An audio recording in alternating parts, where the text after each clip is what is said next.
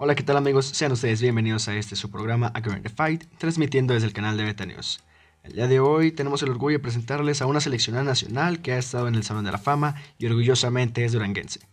Denise, eh, me gustaría irme de lleno en esta entrevista si me lo permites y te quisiera preguntar, ¿cómo nace tu pasión por el baloncesto? Pues yo empecé muy, a muy temprana edad, empecé a los cuatro años a jugar básquetbol pero todo esto fue porque mi papá jugaba básquet antes y yo de pequeña iba a verlo jugar.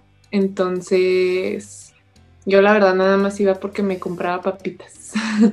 y no, pero ya tiempo después le fui agarrando el gusto, empecé a entrenar, este, pues ya en, como en cierta edad entré ya selección estatal y después ya selección nacional.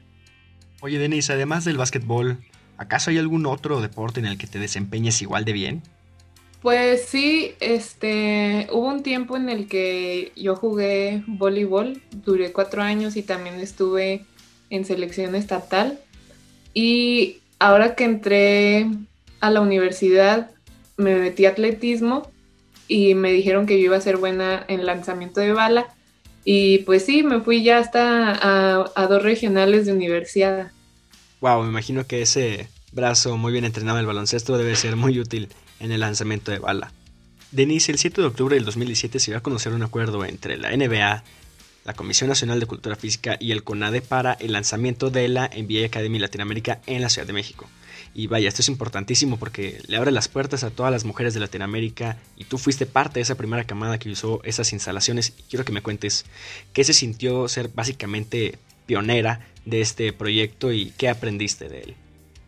Pues más que nada fue así una gran emoción ya que fui de las pocas mexicanas que, que pudo ir a ese campamento de la NBA y fue el primer campamento así como lo mencionas y también fue el primer campamento de puras mujeres y de Latinoamérica.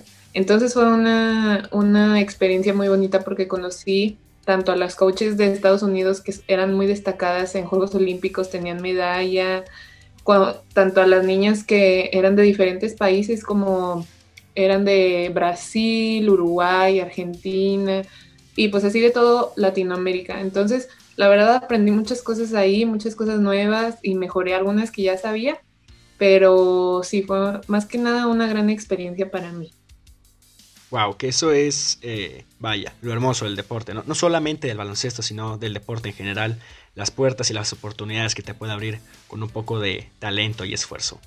Denise, sabemos que la playera de la selección mexicana no es fácil de portar, vaya, estás representando básicamente a más de 120 millones de personas y, como lo dije, no es algo fácil. Mucha gente no tiene el valor para hacerlo y te quiero preguntar, ¿cuál ha sido la competencia que más te ha exigido con la selección mexicana? Pues la situación más difícil con la selección es, pues no más que nada, los apoyos sí los tuvimos y todo, pero la última, este, ¿cómo se dice? La última vez que estuve en, selección, este, sí se vio un poco menos de apoyo, la verdad, no tengo idea por qué, pero porque incluso hasta no estábamos en, en el CENAR, en el Centro Nacional de Alto Rendimiento, solo estuvimos muy poquito tiempo y nosotros andábamos en hoteles, este, de ciudad en, ciudad para, pues para buscar alojamiento y así. Pero de ahí en más, la verdad, este, pues los sacrificios que uno, que uno hace por pertenecer a la selección, pues valen la pena, obviamente, porque estás representando a, al país y a, pues, a tu estado. Y, pero es una experiencia wow, este, pues juegas contra muchos países, o sea, defiendes tu país y em, pues sí, o sea, más que nada es mejor, es, te queda más la satisfacción de haber estado que lo malo. Sí, claro, muy bien, tú lo dices. Obviamente uno siempre trata de quedarse más con lo bueno que con lo malo y me imagino que tener el orgullo de representar a tu país y escuchar el himno nacional en una arena de básquetbol, vaya, debe ser una de las experiencias más gratificantes que debe tener el deportista. Denise, así como en la duela y en la vida va a haber altibajos, y mucho del trabajo del deportista que no se ve y el más difícil en mi opinión es el trabajo mental. Y quiero que me cuentes cómo lidias con este. Este, pues mira, nosotros siempre íbamos mentalizadas en que, por ejemplo, antes de, en la preselección, pues, pues solo quedan 12 dentro de la selección, entonces siempre va mentalizada de que puede que quede después, que no, pero siempre vas a ir echándole ganas. Ya dentro de la selección nacional, este, sí nos ponen una psicóloga y ayuda bastante, la verdad, la, la última psicóloga que tuvimos estuvo muy, muy padre porque la verdad salíamos con muchas ganas a cada juego, sin nervios, o sea, sí nos mentalizan así nos canalizan pues y la verdad funciona muy bien. Y aparte uno, en uno mismo está, este, por ejemplo, yo me ponía a escuchar mi música favorita, este, me ponía a hacer así unos estiramientos, etc. Sí, claro, la salud mental es un factor importantísimo que tiene que ver el deportista, pero no solamente el deportista, sino vaya, el humano en general. Oye, Denise, durante los últimos años afortunadamente se le ha empezado a dar más foco a la mujer en el deporte, pero lamentablemente aún hay gente a la cual le disgusta verles triunfar a ustedes, o simplemente el hecho de estar participando, compitiendo en el mismo deporte que ellos, no les gusta.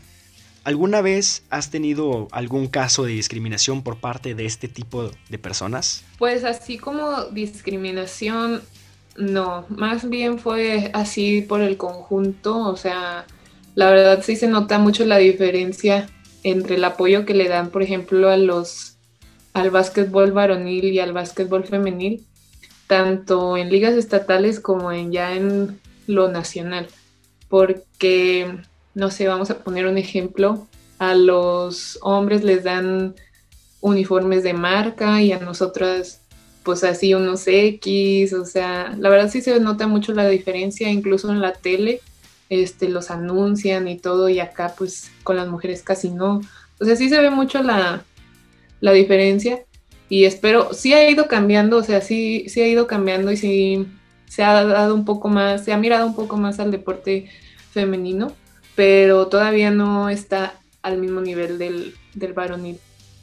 Sí, claro, estoy de acuerdo contigo en este, Denis. La verdad es que no se le ha dado el trato que se le debe a la selección femenil en México, pero bueno, esperemos que esa situación algún día mejore.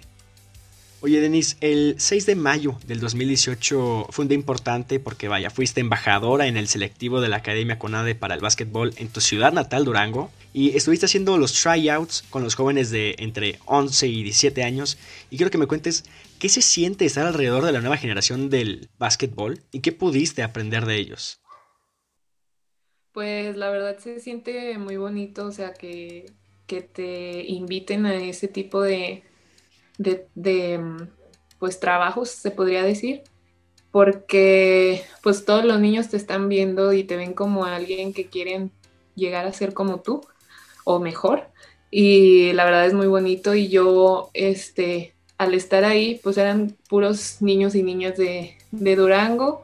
Entonces yo les los apoyaba muchísimo porque pues está muy padre que, que sean que haya representantes en México que sean de Durango entonces yo ahí apoyándolos para, para que le echen todas las ganas y que vean que sí se puede, pues dando el ejemplo, ¿no? Eh, con la constancia, la disciplina y las ganas de, de querer lograrlo. Claro, oye Denise, el ser seleccionada nacional y tu buen baloncesto te han llevado a ganar campeonatos con la selección y en lo individual te ha llevado al Salón de la Fama y a ganar el premio de la juventud. Te quería preguntar, ¿Cuál de estos premios y de los que tienes durante toda tu carrera en lo individual y en conjunto ha significado más para ti? Pues individual, la verdad, el estar en el Salón de la Fama y el Premio Estatal del Deporte en el 2017, ya que son como que dentro del estado son los lo más top, se podría decir. Y, pero pues más que nada haber estado en selección nacional, pues si no, no hubiera podido llegar ahí. Y en conjunto, eh, estando en selección nacional, pues tengo dos medallas de oro, las cuales las, las disfruté y las amo. este, porque fueron a base de constancia y muchísimo esfuerzo es, del el proceso eh, que llegó a ganarlas. Entonces esas dos medallas de oro que fueron una en un Cocaba y una en un centro básquet. Este, esas dos en conjunto fueron mis, mayores logros. Claro, oye Denis, afortunadamente aquí en México ya hay una liga profesional para las mujeres, la LMBPF, y está teniendo bastante éxito. Y te quería preguntar, ¿estás interesada en involucrarte en esta liga, ya sea como jugadora o pues como coach, como te vimos en los tryouts ahí con los niños de la Academia Conade? Si se da la oportunidad, claro que sí la tomaría, este, siempre y cuando no se me empalme con, mis estudios y así, pero pues sí me gusta mucho el básquetbol, entonces si existe esa oportunidad, claro que sí, sí la tomaría. Sí he tenido así invitaciones a la, a la liga, pero no había podido porque era muy lejos de, de donde estoy ahorita, bueno, de Durango, entonces me iba como a a cambiar mi rutina y todo y volver a empezar desde cero en la escuela y así. Entonces, sí la he estado pensando, pero pues ya, ya menos salgo de la escuela y si se da la oportunidad, pues sí estaría muy padre. Muy bien, oye Denis, actualmente nos están viendo muchos jóvenes que quieren llegar a ser alguien como tú en el baloncesto mexicano. ¿Qué consejo les podrías dar para que lleguen, no sé, tal vez representar a México? Pues más que nada les, les digo que pues siempre tengan una meta, ¿no? El que su meta sea, no sé, por, como tú lo dices, llegar a selección nacional, echarle las ganas en sus entrenamientos, en sus, en sus alimentos, ser disciplinada en todo, en la vida, en la escuela, en su casa, en el entrenamiento, en los juegos.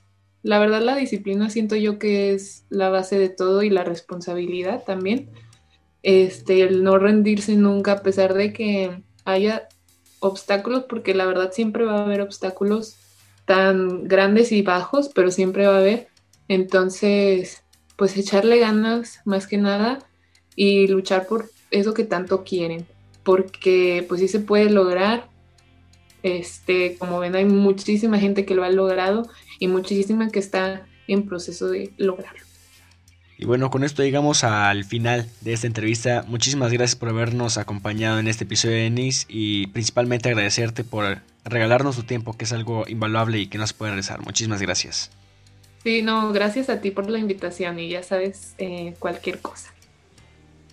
Y bueno, de nuestra parte eso sería todo. Muchísimas gracias por habernos escuchado. Recuerden seguirnos en nuestras redes sociales como arroba de Beta News en Facebook, Instagram y Twitter. Mi nombre es Emilio Barrentos. Hasta la próxima.